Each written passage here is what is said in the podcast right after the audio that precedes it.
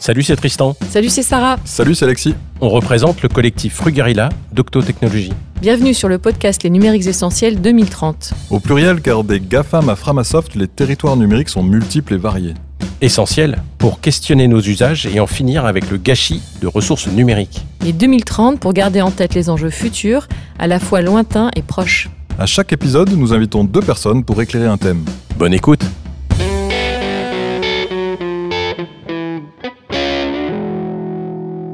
Bonjour à tous et à toutes. Aujourd'hui, nous sommes ravis de recevoir Marie-Cécile Godwin et Fanny Paris pour parler numériques essentiels vus au prisme de leur métier de designer et d'anthropologue.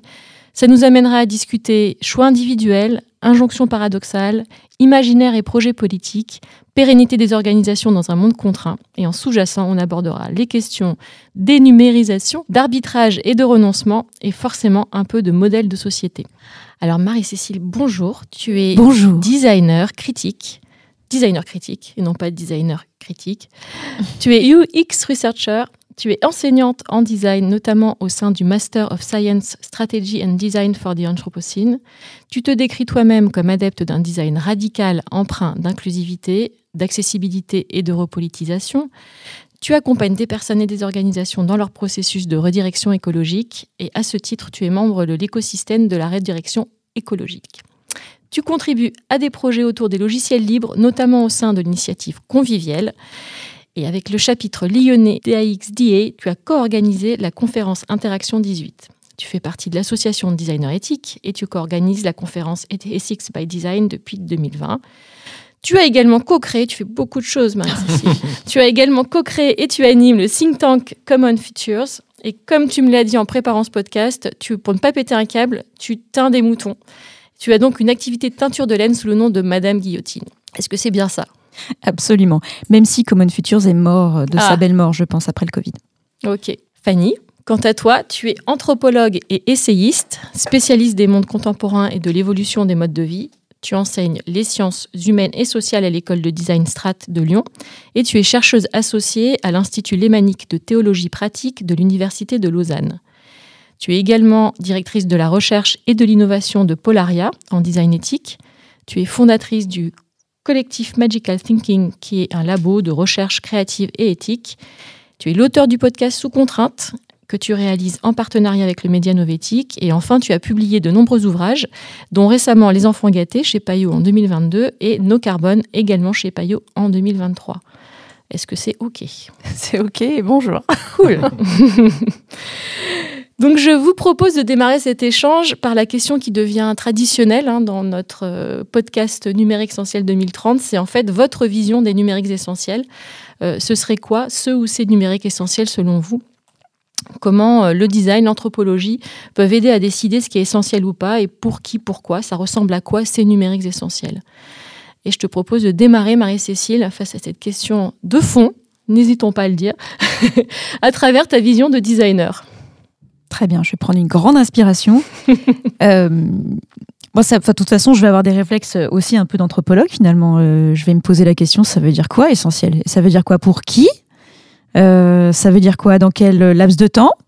Je vais me poser toutes ces questions-là et euh, je vais aussi me poser des questions du type vous préférez quoi, vous, vivre sur Mars dans une espèce de capsule avec tout le temps une combinaison et un casque Ou alors vous préférez, je sais pas moi, euh, soigner des gens qui ont des tumeurs au cerveau avec des machines à IRM Voilà. Mais je pense que ça va rejoindre un peu euh, peut-être cette posture un peu de, questionnement. Euh, de, au lieu de dire pour moi le numérique essentiel c'est ça, je vais plutôt poser des questions aux gens. Et vous Pour peut-être me défiler. Et d'ailleurs, là-dessus, Fanny, tu, tu parles plutôt de numérique utile? Exactement, parce que du moment où on parle de numérique essentiel, c'est-à-dire qu'on va créer des cases sur ce qui est important et ce qui l'est moins, entre l'essentiel et le superflu.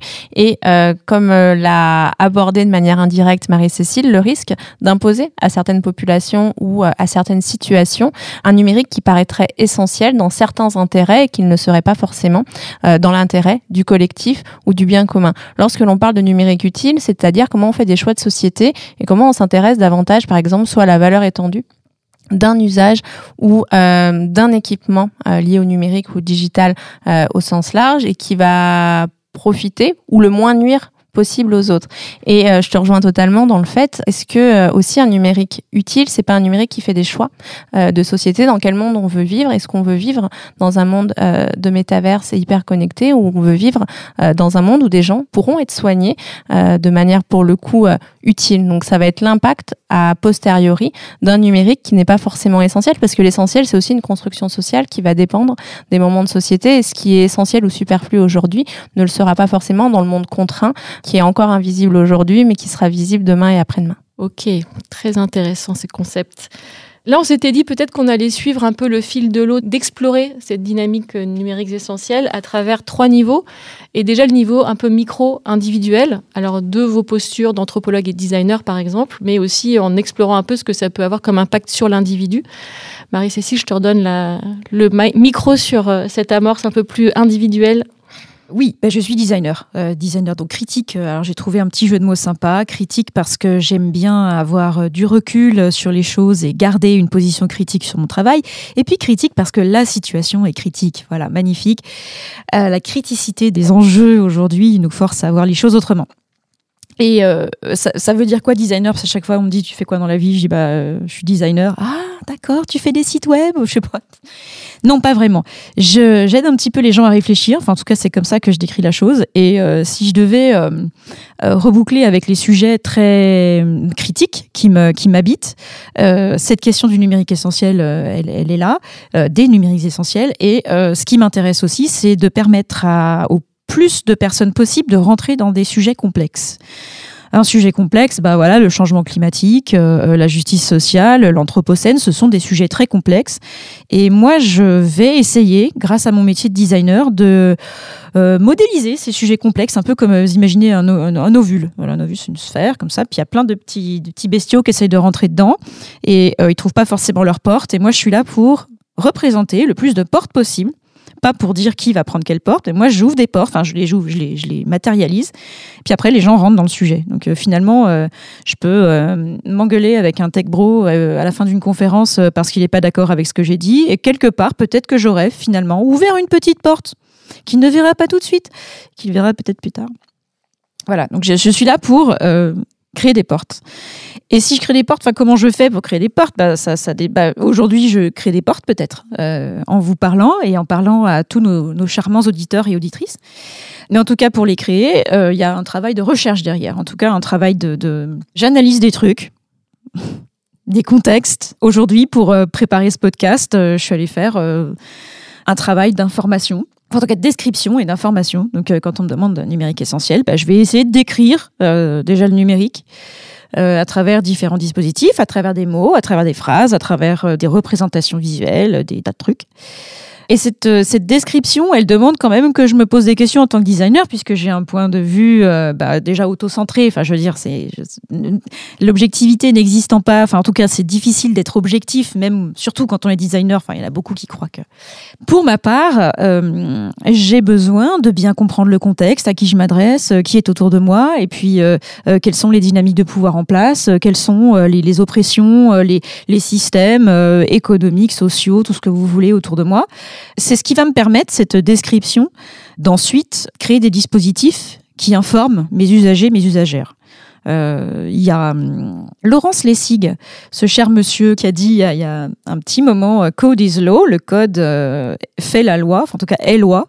finalement, le design aussi, parce que quand on design une interface ou un produit numérique, c'est moi ou les personnes qui font le même métier que moi qui vont définir comment on fait un truc. Comment tu retires de l'argent, comment tu prends tes billets de train sur une app de message caché euh, sur ce point. Enfin voilà, comment tu consultes des reels et surtout, est-ce que tu peux t'extraire euh, d'un flux de données euh, Est-ce que tu peux t'extraire facilement, cognitivement, de ton scroll infini sur Instagram ou sur TikTok?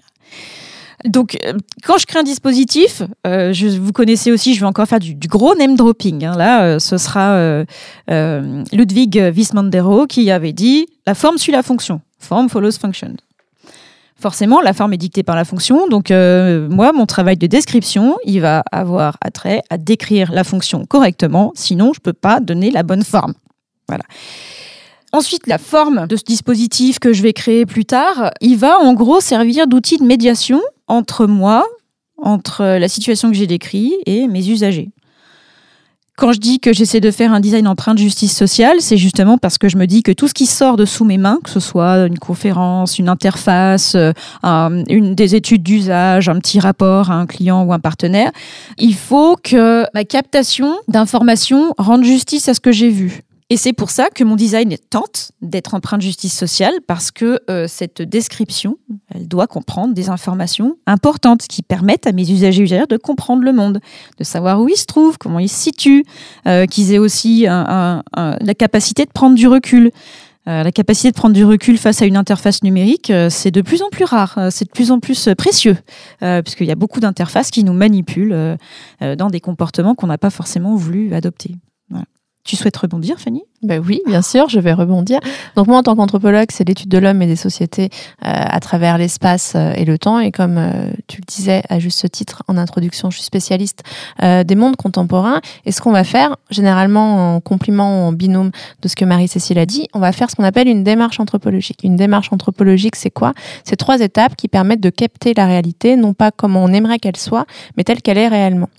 La première étape, c'est la phase de description dont Marie-Cécile a très bien parlé, qu'on appelle l'ethnographie, et qui est une sorte de recueil des informations, des impressions et de tous les éléments qui nous permettent de comprendre la place qu'un service, une expérience ou un dispositif va avoir dans la vie des gens et va s'inscrire dans un écosystème, qu'il soit social, technologique ou politique. Ensuite, on a un premier niveau d'abstraction de la réalité, qui est la deuxième étape, qu'on appelle l'ethnologie. On va essayer de chercher une logique sociale au phénomène qu'on a observé, en disant c'est cool, on a vu plein de choses, euh, on a fait des listes, on a des impressions, comment on les met en musique et comment on comprend ce qui est en train de se jouer de manière visible et invisible, de manière plus ou moins complexe. Et le troisième niveau, qui est le deuxième niveau d'abstraction de la réalité, c'est l'anthropologie. On se dit comment on va essayer de comprendre comment ce que l'on observe euh, fonctionne ailleurs de manière euh, similaire, même si on va avoir un autre vernis culturel. Un exemple pour illustrer ceci, euh, pendant le confinement, je travaillais sur euh, les plateformes culturelles numériques et la place euh, des séries télévisées dans la vie des gens pour continuer à faire société. Et on s'est rendu compte que les principes de circulation et d'échange de codes de connexion euh, des différentes plateformes culturelles numériques permettaient de continuer à faire société et de conserver un lien entre des individus, amis, collègues ou familles qui ne pouvaient pas se voir euh, de manière quotidienne. Et ça, en anthropologie, on a un système d'échange mi-traditionnel, mi-marchand qui s'appelle la Kula en Papouasie-Nouvelle-Guinée qui permet, via un échange de coquillages, de colliers et de bracelets en coquillage, de continuer à faire société autour de communautés qui vivent de manière euh, très éloignée d'un point de vue géographique. Donc, la démarche anthropologique, c'est vraiment de se dire comment, dans notre euh, caractère te- très technocentré de nos sociétés occidentales, on arrive à trouver euh, des moyens de faire société qui vont être invisibles à nos yeux parce qu'ils sont omniprésents. Et l'adage de l'anthropologie, c'est la diversité des cultures au prisme de l'unité de l'homme. Donc tout le job, ça va être de gratter ce vernis pour trouver les invariants. Dans cette démarche anthropologique, on va s'intéresser au processus de diffusion des innovations, où là, en fait, euh, le lien avec euh, ce que fait Marie-Cécile va prendre tout son sens. C'est quoi un processus d'innovation? C'est un processus non linéaire qui suit trois étapes l'invention technologique de procédés, marketing sociétal. Donc là, davantage technologique ou même d'usage. On a la phase de diffusion où en fait cette invention va faire son petit bonhomme de chemin et si elle fait sens dans la vie des gens, cette invention va devenir une innovation. Et du coup, le travail de l'anthropologie autour des numériques, qu'ils soient essentiels, utiles ou autres, en fait, c'est soit d'être en phase très amont, très exploratoire avant l'invention, en faisant une démarche anthropologique et en se disant où est-ce que ça va avoir du sens par rapport aux pratiques, aux représentations et aux interactions sociales des individus? Ou alors davantage en phase beaucoup plus incrémentale, soit euh, pendant la phase de diffusion, soit en réception en se disant pourquoi ça a marché, pourquoi ça n'a pas marché et comment, si on restitue un dispositif, une expérience ou ce que vous voulez, une interface, comment on peut l'optimiser pour que ça fasse réellement sens à la fois pour les individus et qu'on s'inscrive dans une dimension qui est éco-responsable. Une fois qu'on a dit ça, on va avoir différents outils euh, de quadrillage de la réalité pour pouvoir définir les contours d'un numérique utile. Le premier, c'est les échelles d'observation, ou comment on s'intéresse à la fois à la dimension psychologique, aux routines individuelles et à l'univers matériel, aux interactions sociales à la fois privées, mais également dans le terme de l'activité professionnelle, et comment on remonte ça à une échelle euh, de société, comment on a des effets de contexte qui vont faire à un moment donné qu'on va avoir une adoption plus ou moins simple d'un dispositif, et ensuite toutes les croyances et tout l'air du temps, avec un climat, euh, pour le coup, qui est très anxiogène par rapport à la transition qui va avoir un impact sur les usages ou les non-usages. Ça, c'est le premier outil. Le deuxième outil, ça va être ce que j'appelle la roue de la contrainte, on va essayer d'avoir une approche systémique de la place d'un dispositif sociotechnique dans la vie des individus. On revient sur les routines quotidiennes.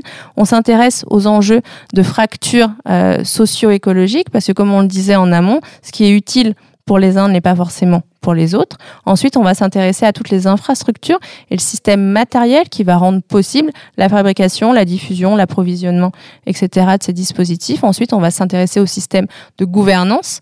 Euh, quelles sont les politiques publiques et même privées associées à ça et quels sont les effets de lobbying ou autres qui ont un impact sur ce qui est disponible et la perception, et enfin sur tout ce qui va être le religieux au sens large. Le religieux peut être autant le capitalisme que euh, les grandes religions, en disant bon, bah, comment ça, ça va avoir un impact? Ça, c'est le deuxième outil.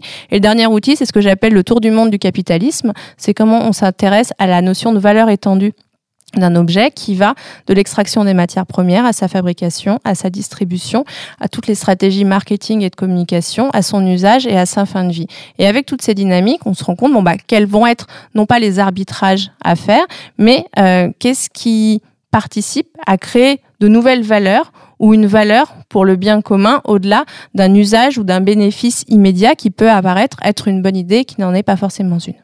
Et euh, donc oui, c'est Alexis, j'étais censé parler qu'à la fin, mais en fait j'interviens maintenant pour éclairer euh, ma compréhension du, sujet. Euh, tu nous as parlé donc de essentiel versus superflu et de utile en discutant de tout ce qui serait valeur étendue, usage, non-usage. En tout cas, je comprends que tu fais le lien entre est numérique utile, ce qui est utilisé, concrètement est, est numérique inutile, ce qui n'est pas utilisé ou qui trouve pas sa fonction euh, d'utilisation dans, dans, la société. En tout cas, j'ai compris ça.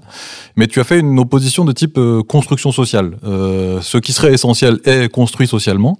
Et alors moi, ça m'interroge, je me dis, mais euh, ce qui est utile ou ce qui trouve utilité ne serait-il pas non plus construit socialement parlant? Est-ce que tu peux nous éclairer un peu sur ça? Ah oui, bien évidemment. L'essentiel, c'est une construction sociale et l'utile, ça va être une imposition sociale par rapport à des enjeux qui vont transcender les classes sociales ou les intérêts du politique ou de certaines euh, catégories d'individus.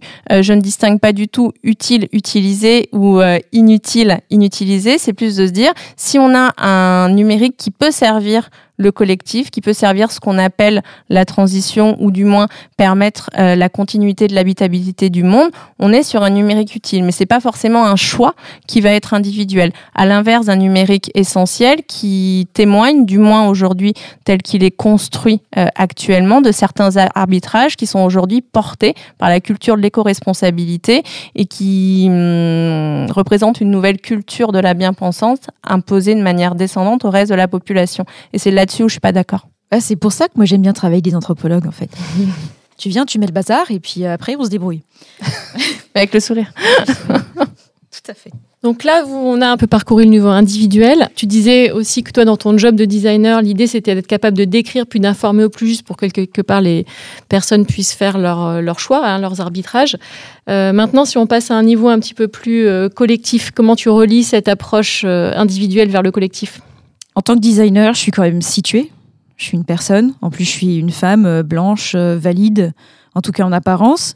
Euh, ça donne quand même une teinte. En tout cas, je peux pas parler de d'écrire justement un dispositif si je déconstruis pas moi-même mon regard sur les choses et si je permets pas à autrui de comprendre aussi d'où vient mon point de vue et où est leur point de vue également. Et en gros, comment on va faire société, en fait. Moi, j'ai un agenda. l'agenda redirectionniste. Euh, il est tout simple. en tant que designer, peut-être que c'est la, principale distinction entre anthropologue et designer, c'est que moi j'ai un agenda, je dis clairement, euh, rediriger. Enfin non, je ne sais pas si c'est rediriger euh, notre société ou le monde tel que nous le connaissons dans les limites planétaires, c'est pas sûr. Peut-être que c'est finalement nous assurer une dignité relative dans, la, dans la destruction de, nos conditions de vie telles que nous les avons vécues jusqu'à présent. Euh, cet agenda euh, nécessite qu'effectivement je pousse un peu les gens à se poser des questions sur euh, bah, c'est quoi pour toi un numérique utile? C'est quoi pour un quartier, une ville, un, un ministère, un continent? Et comment après je peux augmenter aussi le champ de possibilités des personnes pour qui je conçois? Euh, si, euh, par exemple, euh, j'aide, là j'ai filé un coup de main à une association qui travaille dans l'éducation populaire, pour notamment dans les enjeux du numérique, donc c'est Framasoft, les enjeux liés au numérique. Et finalement, euh, quand je les aide à faire des petites interfaces pour un logiciel libre ou alors penser, un, penser leur manifeste ou penser quelque chose, ben moi, ça, ça, ça me permet plusieurs choses. Déjà, ça avance mon agenda redirectionniste puisque grâce à des, structures comme Framasoft, euh, euh, le monde sera peut-être moins pire. Voilà, on va peut-être réussir à, à parler un peu plus de comment on garde du commun, justement, qu'est-ce qui, qu'est-ce qu'il y a derrière le numérique, qu'est- qu'est-ce- de quoi, à quoi on peut renoncer aussi. Voilà, peut-être qu'il y a des trucs, le métavers, euh, personne n'en veut, c'est bon, c'est bon, c'est fait là. on, on le sait maintenant. C'est mon, c'est mon collègue euh, Gauthier aussi, euh, Gauthier, si tu nous écoutes, euh, qui est passé par là. Je crois qu'il disait dans l'épisode précédent où vous l'aviez invité, il dit moi je m'intéresse pas aux nouvelles technologies avant trois ans, comme ça ça leur laisse le temps de mourir si jamais effectivement le métavers, bah voilà quoi, c'est fait. Donc pour euh, un peu avancer cet agenda euh, personnel, mais enfin aussi collectif, parce que rediriger euh, le monde dans les limites planétaires ou faire en sorte qu'on ait des existences dignes malgré les, changements à notre porte, c'est quand même euh, très collectif comme objectif. Donc, je ne peux pas non plus dire que je suis là juste euh, par ma petite volonté. Mais ce qui m'intéresse aussi, à travers les trucs que je design, c'est euh, de faire en sorte que les gens puissent euh, faire naître des projets de société qui ressemblent à quelque chose. Par exemple, euh, détruire le capitalisme. Euh, je vais, je vais, m- je vais m'engueuler avec, euh, avec Frédéric Lordon qui dit que c'est euh, c'est un, un objectif très clair. Mais moi, je suis pas d'accord, c'est pas clair du tout. Voilà, parce que ça me dit pas pa- par où il faut que je me prenne, qui il faut que j'aille voir, qu'est-ce qu'il faut que je fasse. Voilà, donc là, on, on se retrouve avec notre ami l'éco, l'éco-responsabilité, le capitalisme responsable. Fanny va nous en parler parce que c'est juteux. Moi, j'aime ça, j'adore. Donc moi, je suis là pour dire, bah non, bah écoutez, oui, remplacer le capitalisme ou détruire le patriarcat ou je sais pas quoi, ou réenchanter l'urbain, ça c'est des trucs. Enfin non, je suis là pour leur donner une dimension un peu plus concrète quand même. Euh, voilà, faire évoluer la législation autour des systèmes d'opération de smartphone euh, pour qu'on intègre des paramètres euh, euh, qui permettent de configurer pour que ça use moins de data ou que on se rende, enfin voilà, qu'on puisse faire évoluer des éléments de, de design hein, pur et dur pour que les personnes puissent avoir plus de pouvoir sur les décisions qu'ils prennent. Voilà, ça, ça m'intéresse. Ça, c'est plus concret. On peut se rallier autour de ça. Il y a eu des dernières évolutions législatives euh, au niveau de l'Union européenne qui prouvent bien que c'est un peu plus concret que détruire le capitalisme, par exemple. Tu veux rebondir sur la question de détruire le capitalisme, Fanny? Oui, bien évidemment, toujours. Avec plaisir. Non, mais euh, ce que tu dis à juste titre, Marie-Cécile, c'est que toi, tu as un agenda et des outils qui permettent d'accompagner et de mettre en œuvre un changement beaucoup plus radical que ce qui nous est proposé euh, actuellement via le capitalisme responsable. Le J'y capitalisme. arrive pas. hein. Oui, non, mais sur le principe. On n'y est pas encore. Voilà. Le capitalisme responsable, c'est quoi? C'est une idéologie qui vise à faire rimer profitabilité économique et transition socio-éco-environnementale et qui prône en réalité un changement au prix du moindre effort via euh, la transformation de certains process en interne des entreprises et euh, le déplacement de certaines pratiques euh, de consommation, en fait, viserait à rendre possible et même désirable la transition socio-écologique. Euh, nous, ce qu'on prône avec Marie-Cécile, c'est que bien évidemment, en fait, euh, une transition et un changement au prix du moindre effort dans un système capitaliste est une belle histoire qu'on nous raconte euh, pour maintenir à flot un système en bout de course.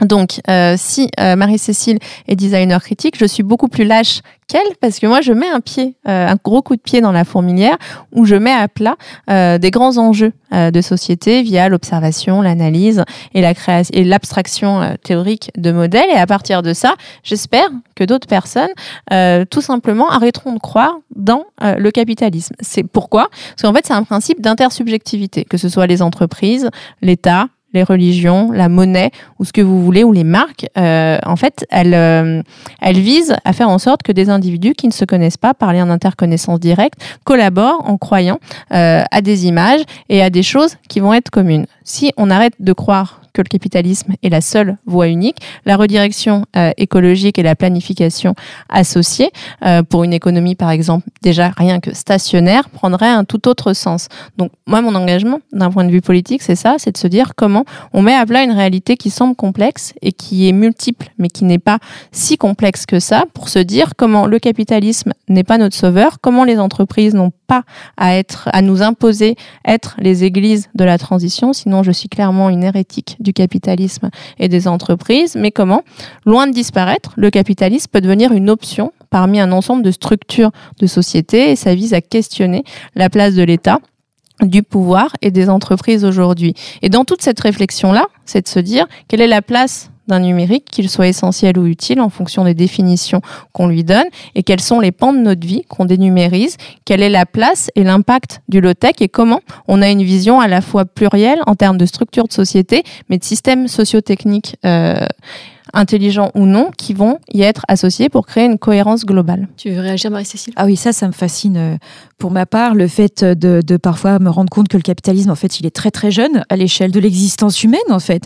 Comment on a réussi à se laisser embarquer dans ce, dans- se, se- se laisser enfermer dans cette mono. euh, mono-obsession, enfin c'est c'est fou, tu parlais de pluralisme euh, de, de moyens, de, de, de, façon de procéder, enfin c'est fou quoi. Quel est ton point de vue là-dessus? C'est moi qui pose les questions. Vas-y, vas-y. Bah, en fait, euh, le capitalisme est une belle histoire qui est plus un épiphénomène et presque une erreur à l'échelle de l'humanité. Et au final, ça nous propose une histoire qui est très séduisante euh, et qui s'inscrit dans la continuité des modèles totalisants qui ont été apportés par les grandes religions du livre. Et si on regarde un petit peu en arrière, euh, au siècle dernier, donc c'est pas très très loin, les autres modèles politiques totalisants, ça n'a pas forcément été beaucoup plus brillant. Donc comment, en fait, on trouverait des solutions pour demain euh, avec euh, des outils et des solutions qui ont conduit à des génocides et à plein de choses pas très sympas.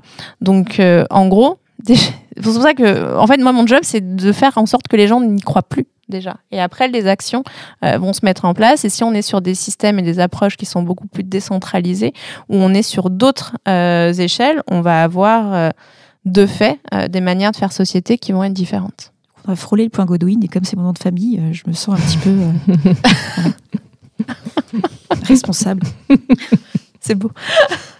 Mais ça, ça peut être intéressant. Euh, quelle est votre définition du capitalisme? Parce que ça, c'est le mot. euh, Enfin, et pourtant, je suis pas le moins anticapitaliste, je pense, autour de cette table. Et en même temps, ça, ça peut me manquer. euh, de quel capitalisme on parle? Est-ce qu'on parle du, du boulanger qui possède ses moyens de production, qui a probablement toujours existé, y compris dans une société féodale? Ou voilà, c'est quoi la définition du capitalisme, soit d'un point de vue anthropologique, soit du point de vue que, de ta place? Je vais commencer, puis après tu vas euh, éclairer parce que je vais avoir un point de vue de, d'ignare sur la question. Euh, pour moi, en tout cas, comme je définirais le capitalisme, c'est un système. euh, en plus, je sais même pas d'où il vient. Enfin, on parle de ce truc nébuleux. On sait pas. Il y a pas des personnes qui sont à la tête. Il y a pas un grand PDG du capitalisme. Enfin, il y en a des grandes figures, mais bon, bref. Pour moi, c'est vraiment un système qui est extrêmement résilient, extrêmement résistant et qui va réussir à prôner l'extraction de valeur et de profit, profit exponentiel, quoi. Mais je, enfin, je pourrais pas en dire plus. Alors, bah, comme je le disais un petit peu précédemment, moi je travaille davantage sur le capitalisme responsable, qui est un peu une idéologie, on va dire, d'actualité, qui rend compte de la plasticité du capitalisme. Le capitalisme, on peut le penser comme un système totalisant qui va régir nos manières de vivre, de penser, euh, de croire et surtout de produire.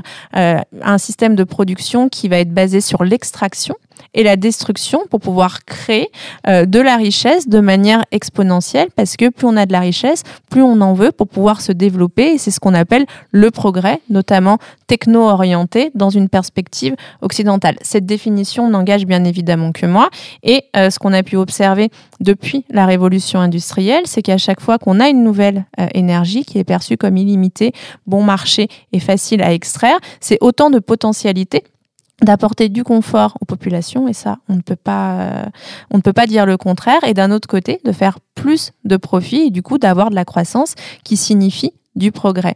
Euh, à chaque étape, on a l'impression que cette nouvelle énergie va être positive, sauf que les autres n'arrêtent pas du tout euh, d'exister et d'être produites, et qu'on va avoir un emballement en termes de volume, et euh, que le progrès social que l'on va avoir d'un côté va amener euh, des régressions d'autre côté, mais qui vont être invisibilisées parce que toute la force du capitalisme, c'est de nous faire perdre pied avec la réalité et euh, de nous propulser dans les imaginaires en oubliant, soit d'un point de vue géographique, soit d'un point de vue de distanciation sociale, toute la souffrance du vivant et des autres qui est nécessaire pour qu'on puisse avoir un, une fringue de l'ultra fast fashion ou euh, qu'on puisse euh, aller à Bali trois fois par an. Donc, euh, et ce qui est intéressant, c'est qu'au-delà de tous ces changements énergétiques, quand il y a eu des changements de société et des prises de conscience des individus, comme le capitalisme, c'est un petit peu une grosse euh, nébuleuse qui a une très grande plasticité, va avoir la capacité de capter l'air du temps et les problématiques actuelles, non pas euh, pour qu'ils soient moins forts, mais qu'ils puissent euh, rester au cœur des préoccupations des individus. Et du coup, il y a un ouvrage qui est sorti maintenant il y a 20 ou 30 ans qui s'appelle La révolte consommée et qui montrait très bien comment dans les années 80, on avait des consommateurs qui ne voulaient pas s'extraire du système consumériste, mais davantage positionner la consommation comme un moyen d'avoir une action euh, politique, chose qui était, on va dire, assez militant à l'époque. Le capitalisme l'a capté, l'a mangé, et aujourd'hui, on est à un point où la consommation éco-responsable, en fait, c'est devenu une nouvelle forme d'hyper-consommation et, et, qui nous amène un petit peu plus rapidement dans le mur, mais avec le sourire et la bonne conscience. Mais ChatGPT l'a confirmé. Hein. Mm. ChatGPT, tu lui donnes 100 dollars, euh, mm. il investit, enfin, il te propose de créer une boutique de produits éco-responsables en dropshipping, et c'est juste parfait, quoi. Bah, c'est le reflet de notre société. Et là, en fait, on peut même pas critiquer. Euh, et c'est pas notre objectif. Euh, c'est de se dire quand on met la réalité à plat, on voit bien qu'il y a des tensions qui sont presque inconciliables parce que changer de société sans changer la société, ben, en fait, c'est pas possible. Et si on nous raconte le contraire, justement en termes de objet, service ou expérience, du moment où ça paraît simple, éco-friendly et qu'on se dit putain, pourquoi on l'a pas fait avant? Et en plus on est content euh, d'en parler à ses amis ou à ses collègues, c'est qu'on est en train de se faire avoir, qu'il y a une couille dans le potage et que c'est pas du tout éco-responsable, sauf qu'on va porter notre regard sur quelque chose qui est agréable à penser, qui s'inscrit dans un nouvel air du temps, mais qui est toujours déconnecté des réalités du plancher social et des limites planétaires. J'entends à travers vos paroles comme un numérique essentiel, c'est ce qui permet, une fois qu'on a dégraissé toute la couche marketing euh, issue du capitalisme, on arrive à effectivement en tant qu'individu euh, faire ses choix, euh, mais comme on est dedans, c'est pas évident. Alors, du coup, je vais me permettre de répondre en premier. Ce qui est très dangereux actuellement, c'est qu'on est sur une hyper-responsabilisation de l'individu, de l'usager, du consommateur, du citoyen, au profit d'une déresponsabilisation du collectif. Et là, j'entends autant l'État mm. que les entreprises. Mais à un moment donné, c'est pas sur un individu ou sur des individus que doit reposer toute la charge mentale liée à un changement. Ça, c'est le premier élément. Euh, le deuxième euh, élément, c'est que quand tu parles de dégraissage, le marketing, c'est un petit peu le bras armé mm. euh, du capitalisme avec tout ce qu'on vient de dire précédemment. J'ai beaucoup travaillé sur ce que j'appelle le marketing du chaos, où on se rend compte que à mesure qu'on a eu une sorte de moindre désirabilité par rapport à l'hyperconsommation et de défiance envers l'État et les grandes entreprises, en fait, le capitalisme, en tant que bras armé, le marketing, pardon, en tant que bras armé du capitalisme, a teinté ses communications ces approches et donc euh, par la suite toutes ces stratégies euh, d'innovation autour de l'éco-responsabilité à tel point que les individus qui, sont, qui ont une hyper-responsabilité, en fait, ils ont fait plein de changements. Et ça, en fait, si on s'intéresse à la dimension individuelle et notamment psychosociologique, on se rend compte que depuis dix ans, les gens, en fait, euh, la majorité des personnes qui sont pas sous contrainte trop forte d'un point de vue économique, ont fait euh, plein de changements. Mais par contre, si on dézoome et qu'on et qu'on essaye de se détacher de ce qu'ils ressentent à juste titre et que je ne remets pas du tout en cause, on se rend compte que rien n'a changé que tout est fait pour les maintenir dans un état de désirabilité permanente de l'éco-responsabilité. Et du coup, ce marketing du chaos, il est super traite parce qu'on peut pas en vouloir aux gens. Et tant que le marketing ne vient pas au service du chaos et n'accepte pas de voir fermer les entreprises, de les euh, rediriger et au final de ne plus avoir une place si importante dans la société et qu'on n'a pas d'autres faiseurs de récits parce que le marketing, mm. euh, c'est comme Netflix, c'est la même merde, c'est comment ça structure euh, nos manières de voir le monde et ça va avoir un impact indirect sur notre manière d'avoir des choix de société, et ben en fait le numérique utile ou essentiel n'existe pas. Marie-Cécile, je te vois opiner. Tout à fait. Euh, oui, oh non, j'opine parce que parce que je l'aurais pas dit mieux. Ça me fait penser à quelque chose. En redirection écologique, on se pose beaucoup la question des conditions d'existence. Et euh, on essaye justement de déjouer parfois, les, enfin parfois souvent, les messages du capitalisme. Alexandre Monin euh, disait il y a pas très longtemps, le, enfin lui entre autres, hein, parce qu'il y a aussi Emmanuel Bonnet, Diego Landivar. Enfin c'est les trois, les trois rois mages à l'œuvre dans ce dans ce mouvement. Voilà. ah oui, ils savent. ils sachent que les conditions d'existence d'un smartphone, c'est l'exploitation des minerais rares par des populations euh, opprimées euh, dans des conditions absolument dégueulasses. On ne peut pas avoir de smartphone sans ça. Voilà, on peut avoir des smartphones moins, dégueulasses, mais en tout cas, euh, comment ensuite, nous, en tant qu'individus et potentiels acheteuses de smartphones, on arrive à arbitrer avec ça? Ben, On peut pas, en fait, parce que la condition d'existence de ça, c'est l'exploitation et, et le- le- l'extractivisme. Euh, du coup, ça pose aussi beaucoup de questions dans le design. Euh, euh, moi, la première, enfin, je, contemplais tout à l'heure en rentrant dans le TGV, chaque personne avait son smartphone et scannait son, billet, son e-billet, un gros QR code. Enfin, je me suis replongée dans les, dans les meilleures nouvelles de SF d'il y, a- a quelques décennies. Voilà, chacun aura sa petite puce. Enfin, on, c'est comme Harald Balkan qui parle du smartphone comme d'un. Enfin, ça fait partie de notre corps quelque part. C'est une. Enfin, on est des cyborgs, on a des extensions comme ça. Il n'est pas intégré dans notre euh, euh, notre chair, mais en tout cas, il est pas bien loin, quoi. Quand on voit qu'il est toujours au bout de notre main, tu te dis, euh, machin, il colle pas à la fin. Enfin, bref. Euh, c'est intéressant de, de voir comment on essaye de déjouer les messages contradictoires et les, les illusions du capitalisme, tout en essayant quand même de, de faire avec, parce qu'il est là, quoi. Et moi aussi, hein, je, vais euh, dans les grandes surfaces, enfin de moins en moins, mais même quand tu fais des choix individuels, tu restes attaché malgré toi. C'est des attachements, euh, des attachements subis à des choses euh, que tu peux que tu peux pas maîtriser. En fait, du moment où on fait le choix de rester dans ce système-là, euh, faut faire le choix d'accepter les contradictions et les paradoxes, parce que sinon, on fait sécession et on va vivre dans une communauté. Et, euh, et c'est là toute la force euh, du moment de société dans lequel on, on vit et qui fait que même si euh, on résiste, euh, c'est comme si on pissait dans un violon, quoi. Le coup de la sécession, je rebondis, hein, excusez-moi. Il fallait pas nous inviter, vous, enfin, vous étiez au courant. hein. On a jusqu'à quelle heure? 19h Euh, le coup de faire sécession, ça pose aussi une grande question dans la redirection écologique et dans le design de manière générale, dans la justice. Euh, c'est que pour faire sécession, il faut pouvoir avoir suffisamment de privilèges pour le faire. Il faut avoir des moyens, il faut, il faut pouvoir euh, avoir d'autres, enfin, se capter, enfin, se, se projeter dans d'autres imaginaires. Il faut pouvoir acheter du terrain, il faut pouvoir créer sa petite commune. C'est aussi ce qu'on essaye de, ce à quoi on essaie de réfléchir, c'est que qu'est-ce qu'on fait des gens qui n'ont pas le privilège de pouvoir faire sécession en fait? Faire sécession, c'est peut-être un petit peu égoïste. Enfin bon, après, je ne juge pas. J'y ai pensé bien des fois. Aller partir sur une île en Écosse et avec des moutons autour de moi, mais euh, ne pas faire sécession, ça veut dire aussi attraper ce qu'il y a devant nous qui est dégueulasse, mettre les mains dans le cambouis et dire bon bah ok le capitalisme il est là, euh, qu'est-ce qu'on peut faire pour essayer de le déjouer, pour euh, essayer de contrer aussi notre propre souffre, enfin souffrance. Si, si, si, les injonctions, les injonctions contradictoires, ça devient une souffrance à un moment. Tu, confirmes Ah bah, c'est une souffrance à l'échelle individuelle et du coup, les individus, en fonction des différents capitaux sociaux, culturels et économiques, vont trouver des solutions différentes qui leur conviennent pour rendre acceptables ces injonctions et ces contradictions. Et ça va, ça va créer de nouveaux troubles ou de nouveaux phénomènes sociaux comme le crédit moral. Une bonne action permet de justifier des actions plus dégueulasses. Donc si on trie ses déchets, ça passe d'aller au McDo ou de prendre l'avion l'été.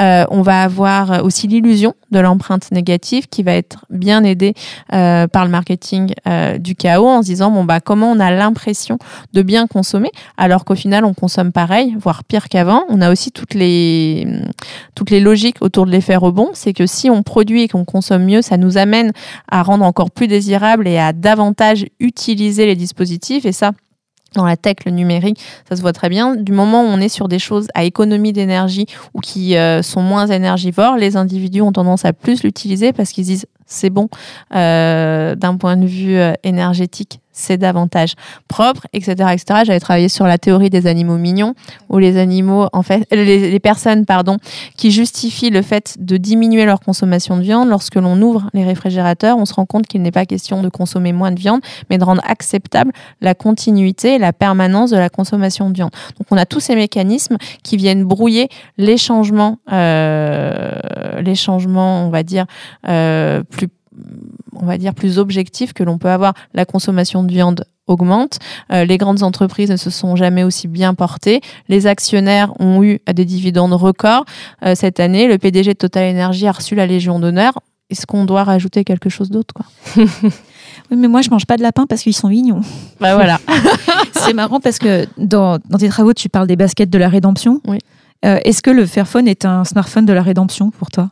Un petit, un petit. Alors, pour le coup, oui, euh, mais comme en fait, il, concer- il concerne vraiment une niche de la population, il y a beaucoup moins d'impact. C'est plus un totem de reconnaissance entre néo-sauvages qu'autre chose. Alors que la basket de la rédemption, vu que c'est devenu euh, presque l'objet euh, le plus développé au pied des gens, euh, au final, euh, que ce soit des marques très spécifiques que je ne citerai pas parce que je les ai assez citées, ou euh, d'autres grandes marques qui essayent de faire mieux avec des collections capsules éco-responsables ou à changer soit certaines matières, soit certaines couleurs, permettent à tout le monde d'avoir un artefact qui renvoie vers l'éco-responsabilité du moment où ça intéresse des gens, parce qu'il ne faut pas oublier qu'on est quand même ici sur des problématiques qui sont très socialement situées, que la majorité des gens n'en ont rien à foutre ou ce ne sont Mm. pas leurs problématiques. Et là, en plus, on est à une échelle occidentale et on a plein d'individus, notamment l'émergence des classes moyennes mondiales, euh, qui viennent mettre euh, aux oubliettes ce qu'on est en train de se dire aujourd'hui.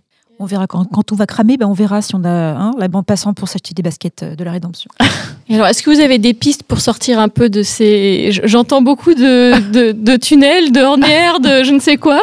Est-ce que vous avez des pistes pour euh, sortir un petit peu de toute cette dynamique qui vient d'être euh, exposée et notamment si on se raccroche au, numérique, comment on peut aider quelque part les organisations, les individus à penser moins, euh, plus sobre, à penser dému- dénumérisation Est-ce que vous avez des, des pistes?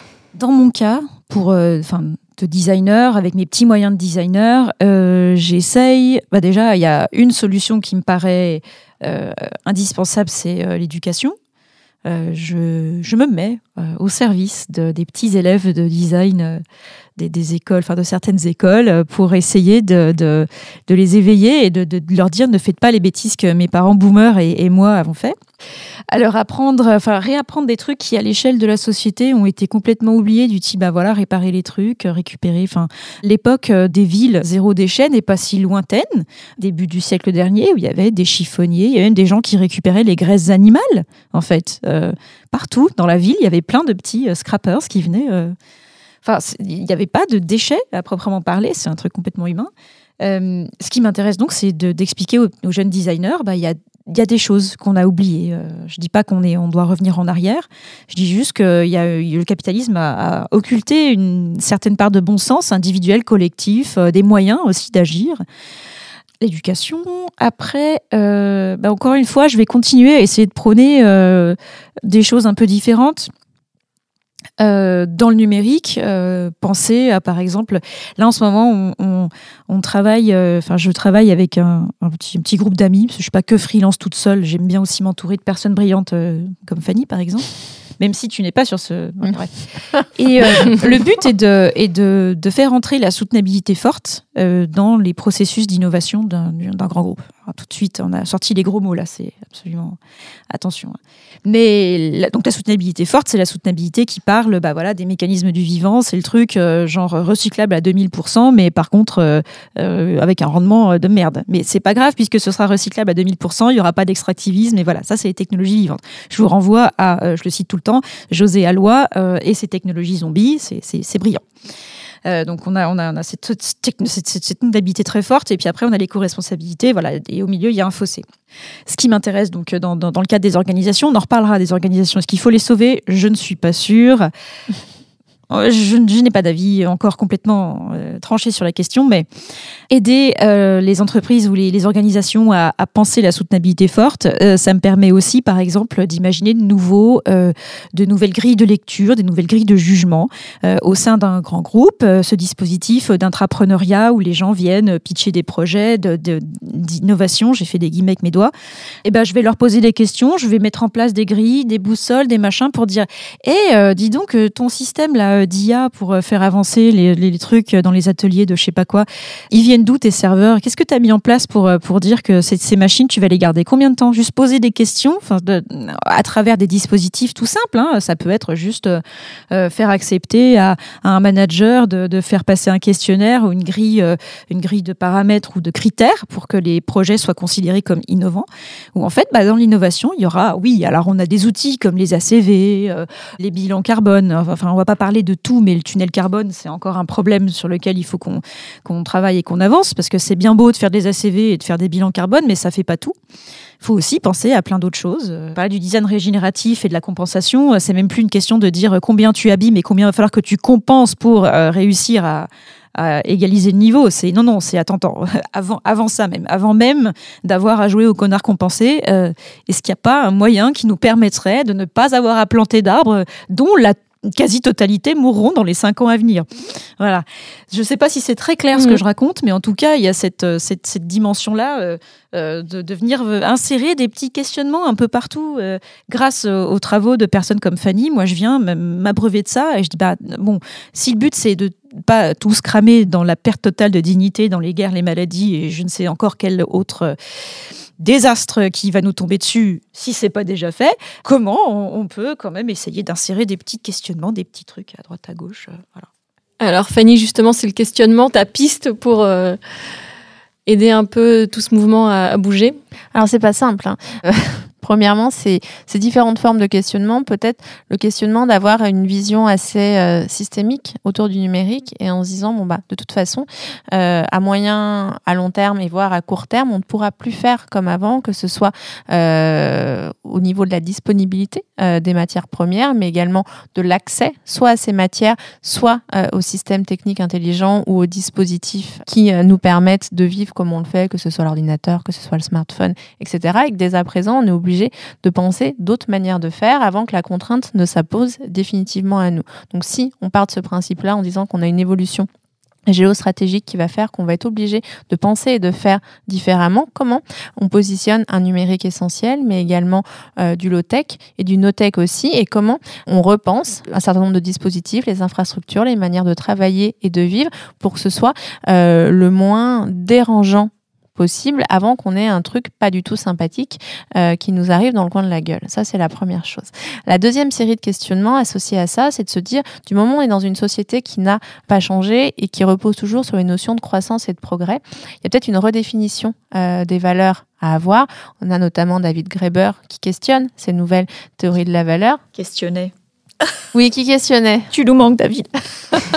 non, mais si. Bah oui, mais de se, mais de se dire, bon, bah, euh, dans un monde fini, aux ressources finies, si on veut soutenir l'habitabilité euh, du monde, comment on arrive à redéfinir un certain nombre de valeurs et comment on donne de l'importance à de nouvelles choses? Parce que euh, un monde sans croissance n'est pas un monde sans progrès et ne veut pas forcément dire décroissance ou retour au Moyen Âge. Donc ça, c'est vraiment de se dire, bon, bah, comment on crée du sens de manière différente. La troisième série de questionnements, c'est de se dire, bah, quelle est la place de la contrainte Euh, Aujourd'hui, dans nos sociétés, tout est fait pour que l'agréable et le confortable euh, soient mis sur le devant de la scène pour oublier à quel point nos modes de vie reposent, comme on l'a déjà dit à de nombreuses reprises, sur la souffrance des autres. Mais c'est quoi une contrainte? C'est une norme qui n'est pas encore intégrée en tant que telle parce que la contrainte disparaît quand elle est acceptée par le collectif.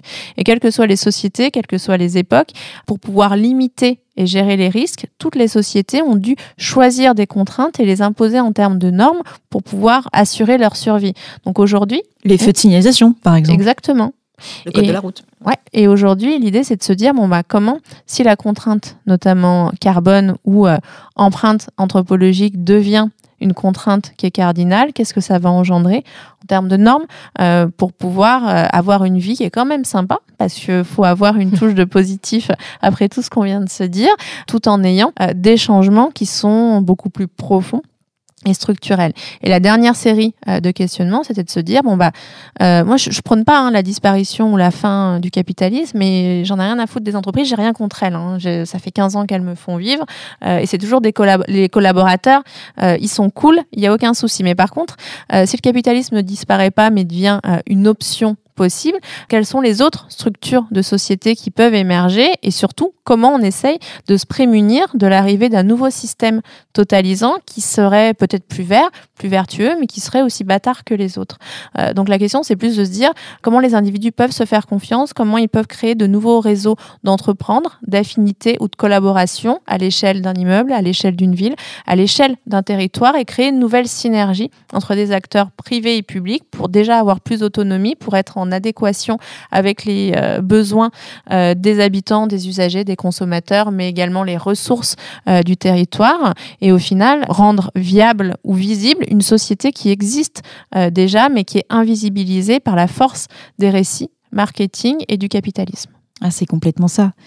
Euh, ça me fait penser euh, à la manière dont, le capitalisme a atomisé les relations entre les gens et, la capacité à, faire collectif. Notamment, enfin, je ressors Cory Doctorow euh, et son, et son techno-féodalisme. Enfin, c'est pas son techno-féodalisme, mais en tout cas, c'est la description bien, très, très juste de ce qui se passe en ce moment avec une atomisation totale des rapports de force, des moyens de pouvoir subvenir à ses besoins. Enfin, c'est voilà, c'est l'ubérisation. c'est peut-être une description un peu plus juste de libéralisation. Euh, ce, qui, ce qui, moi, me ramène aux organisations. Hein, voilà, on leur en veut pas. J'ai encore un, vif espoir dans l'être humain. Sinon, on serait pas là. Hein. Je pense que euh, vous aussi, je pense que vous partagez le même point de vue. Même au sein des organisations, il y a des êtres humains qui souffrent, en fait, qui ont des convictions, qui cherchent à faire les choses bien, euh, qui après partent faire des masters de la fin du monde euh, parce que, hein, voilà. On appelle ça euh, dans notre petit groupe de redirectionnistes euh, des sentinelles, c'est des personnes au sein des citadelles. Les organisations sont des citadelles, c'est des, des, murailles euh, qui reposent sur des fondations qui doivent absolument rester stables. Il faut surtout pas qu'il y ait de, de moindres coups dans le potage. On a vraiment. Mais du coup, ces citadelles, elles vont renforcer leurs fondations et leurs murailles pour dire regardez, nous ça bougera pas. Le capitalisme, il va dans le même sens que d'habitude. Enfin, avec les variations d'éco-responsabilité ou de je ne sais quoi qu'on trouve. Mhm. Et dans ces organisations-là, bah, il y a des gens qui euh, réfléchissent différemment, ou en tout cas entrevoient d'autres possibilités, mais n'arrivent pas à les concrétiser. Et euh, donc, on n'est pas là pour les jeter, les organisations. Par contre... Et on aime bien les collaborateurs, souvent. En plus, voilà, voilà, faut le rappeler quand même. Tout à fait.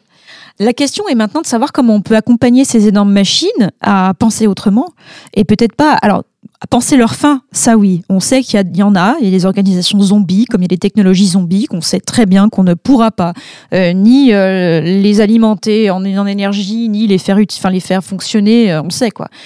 Tous les objets connectés ça en fait partie, entre autres euh, milliards de technologies zombies.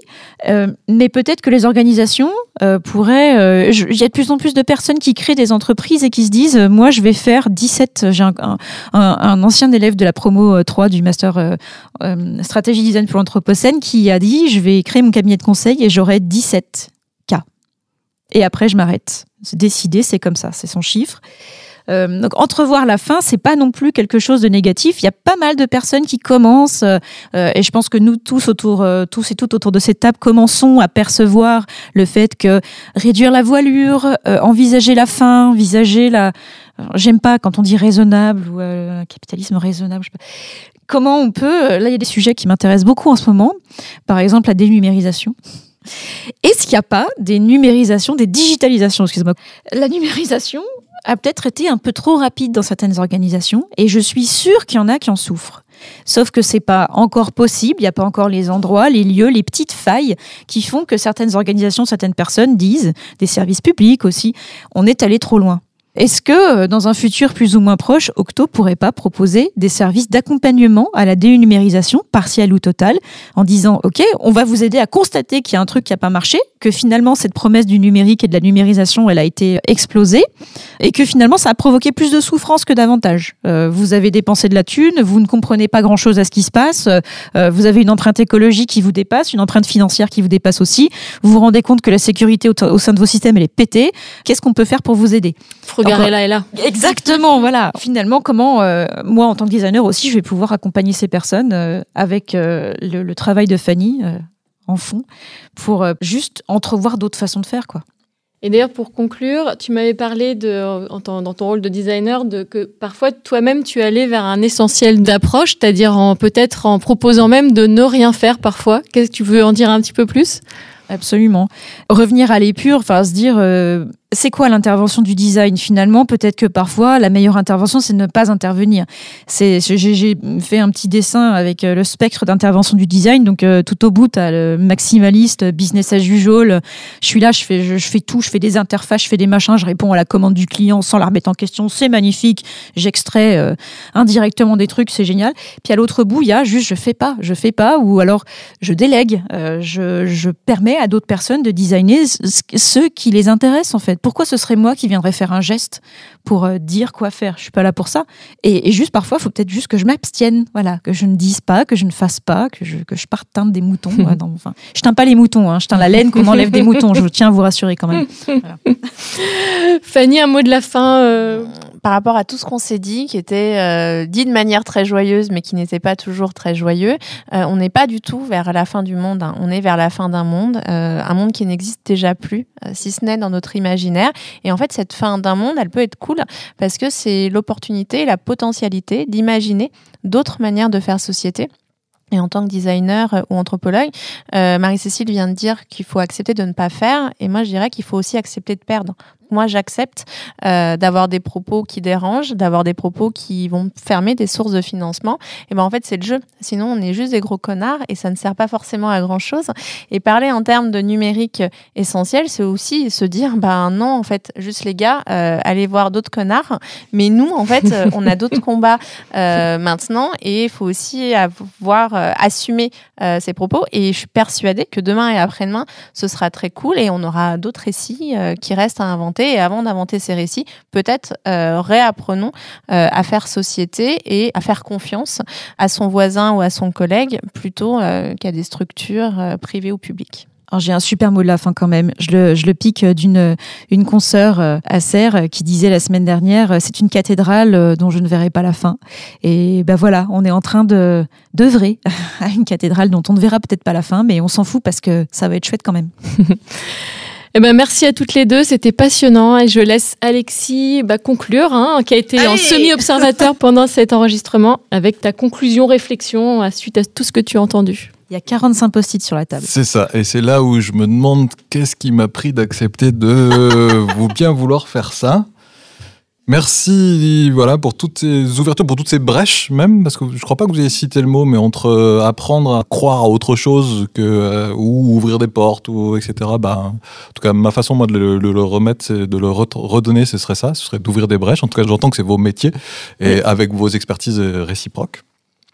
Il y a une phrase qui m'a marqué que tu as dit, c'est si on cherche à changer de société sans changer la société. Alors pendant un moment, j'ai levé les yeux au ciel, je me suis dit, mais mince, qu'est-ce qu'elle veut dire là? Ah oui, d'accord, en regardant plus en détail, euh, je vois du coup toutes ces brèches, tous ces systèmes de croyances. La question que je vous ai posée tout à l'heure sur le capitalisme, parce que voilà, on en parle beaucoup, on est pour, on est contre, bien au contraire. Et en même temps, euh, bah, de quoi on parle? Euh, Alors si j'entends, parce que j'entends un petit peu, donc système totalisant, effectivement, j'entends cette définition-là, mais j'entends aussi... J'entendais aussi tout ce qui est la conjonction de extractivisme, productivisme et consumérisme. Et là, si je définis le capitalisme comme ça, ben, le verre est dans le fruit, quoi, effectivement, vivement la fin du capitalisme. Et en même temps, si c'est posséder ses moyens de, production pour sa propre émancipation, bah non, pas vivement la fin du capitalisme. Donc euh, attention aux définitions et qu'est-ce qu'on veut dire par ces mots-là, et donc en quoi on croit quand on dit tel et tel mot. Donc merci pour euh, voilà cette prise de hauteur, cette prise de recul. Je vais aller directement parce que j'arriverai pas du tout à synthétiser vos différents échanges, vos réflexions, vos cheminements. euh, ça, je vais pas y arriver. Mes excuses. Mais par contre, j'ai essayé d'attraper les trucs qui m'inspirent sur cette question des numériques essentiels, utiles, acceptables, souhaitables. Je suis pas du tout euh, sectaire sur les mots. C'est le mot qu'on a attrapé et on savait qu'il voulait rien dire. C'est pour ça qu'on l'a pris euh, pour s'interroger ensemble sur qu'est-ce que ça peut bien vouloir dire ce numérique essentiel. Et j'aime bien cette histoire de, dénumérisation. Euh, fina- finalement, euh, qui sont les mieux placés que les développeurs pour aller décoder, pour aller faire du reverse engineering, pour aller lire le code, et décrypter tous les, métiers, les processus métiers qui ont été encodés, pour les redonner euh, bah, sous forme de papier, sous forme de processus sociaux.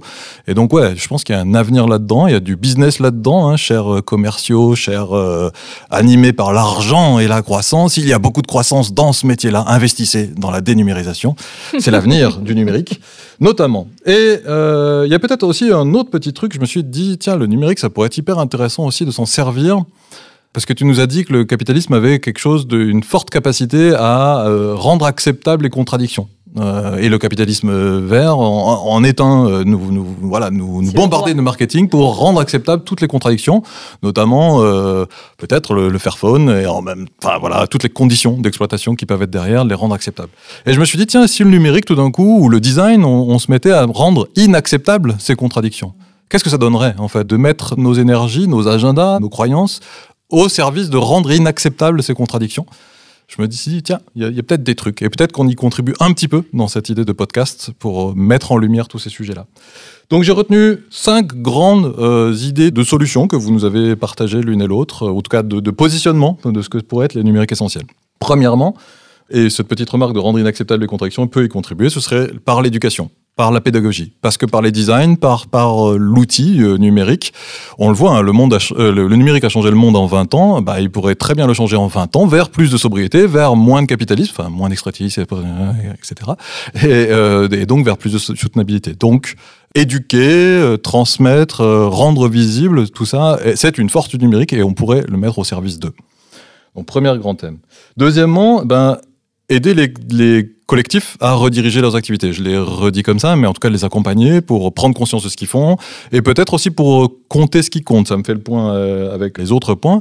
Compter ce qui compte vraiment. Se mettre à compter, c'est ce que quand tu, Fanny, tu disais euh, redéfinir la, valeur. Euh, bah, et le numérique peut vachement aider à faire ça parce que voilà, pour savoir combien de CO2 dans l'atmosphère, c'est pas facile avec mes sens quoi. Je vais avoir besoin d'outils euh, pour, pour, me rendre tout ça visible. Au même titre d'ailleurs que les euros, hein, les euros sur mon compte en banque sont pas visibles. J'ai besoin du numérique pour me le rendre visible. Et ben voilà, le numérique pourrait être hyper utile pour compter ce qui compte vraiment et peut-être moins d'euros et plus de CO2 ou, ou plus directement d'ailleurs euh, plus de bien-être, plus d'épanouissement, etc. Euh, donc aider les collectifs à rediriger l'activité, notamment en comptant ce qui compte vraiment, euh, rediriger la valeur. J'ai noté aussi un autre truc, c'est autour de euh, le numérique essentiel, peut-être pour tisser plus de liens plutôt que pour séparer, comme vous citiez sur les exemples de, de, des différentes plateformes là, qui compartimentent, qui, qui voilà, et qui rendent l'individu presque au service de la plateforme et non plus euh, le numérique pour, pour l'émancipation des personnes, ben, il y a aussi des numériques émancipants, il y a aussi des numériques qui permettent de relier, il y a aussi des numériques qui permettent de passer des crises et de s'en sortir pendant ces crises.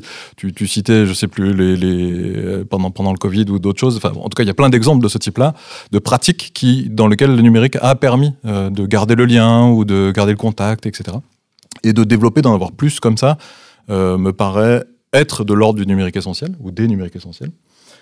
Et, euh, et, alors un autre, c'est peut-être moins une forme de solution, ça c'est la, dernière des, des, des cinq que, que j'ai retenues. Euh, C'était euh, le numérique sous contrainte, je vais, je vais l'appeler comme ça pour piquer ton, ton, le titre de ton podcast, Fanny. Euh, donc ouais, peut-être les numériques essentiels, mais en fait c'est les numériques sous contrainte. C'est les numériques qui anticipent dès aujourd'hui, dès maintenant, leur exposition au risque de euh, sécheresse demain, de pénurie de ressources, etc. Et qui par construction, par conception, par design, choisissent de ne pas numériser telle et telle partie parce que c'est vital pour demain et donc on va pas s'exposer au risque de dépendance américaine ou asiatique. Euh, bah non, on va choisir cette partie-là de ne surtout pas numériser parce qu'on veut être dépendant de nous-mêmes, on veut être souverain sur cette zone-là.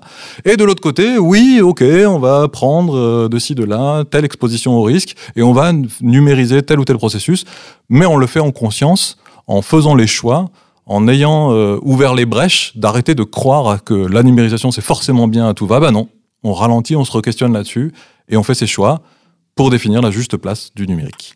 Merci beaucoup pour ces réflexions et au revoir. Euh, je ne sais pas comment on conclut. Merci à tous pour votre écoute et à bientôt. voilà, cet épisode est terminé. Vous en trouverez plein d'autres sur frugarilla.fr. Et si vous préférez l'écrit ou les rencontres, foncez aussi sur frugarilla.fr. À bientôt.